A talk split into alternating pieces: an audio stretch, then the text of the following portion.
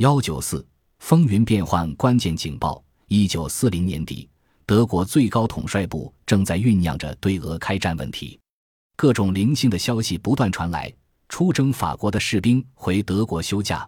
莱比锡新编组了一支由四十个师组成的后备军团，参加征讨法国的二十个师实际上仍处于战斗状态。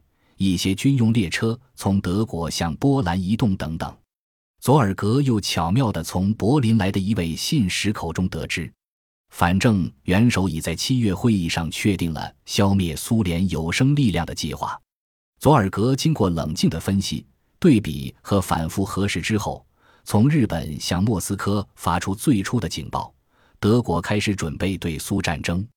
密码报告的日期是一九四零年十一月十八日，这是克劳森抱病在床头发出的。一九四零年十二月三十日，佐尔格又发出密电，在苏联边境地区已集结了八十个德国师。一九四一年三月五日，继续向莫斯科紧急发电。德国已集中九个集团军，共一百五十个师，已进攻苏联。五月三十日，佐尔格向莫斯科发出，战争将于一九四一年六月二十二日爆发。佐尔格就德国袭击苏联事先提出警告的报告，是该小组的最大贡献。他们所提供的情报无比准确。六月二十二日，德国法西斯背信弃义，发动对苏战争，不宣而战。佐尔格小组可能挽救了苏联的命运。德国进攻苏联后，苏联急切地想知道日本是否遵守两国的中立条约，是否会进攻苏联。佐尔格小组不断地向总部报告日本政府的举动。一九四一年九月十四日，佐尔格草拟了一份最重要的电报：日本政府决定暂不攻苏联，日本这意向难挺进。为了这份报告。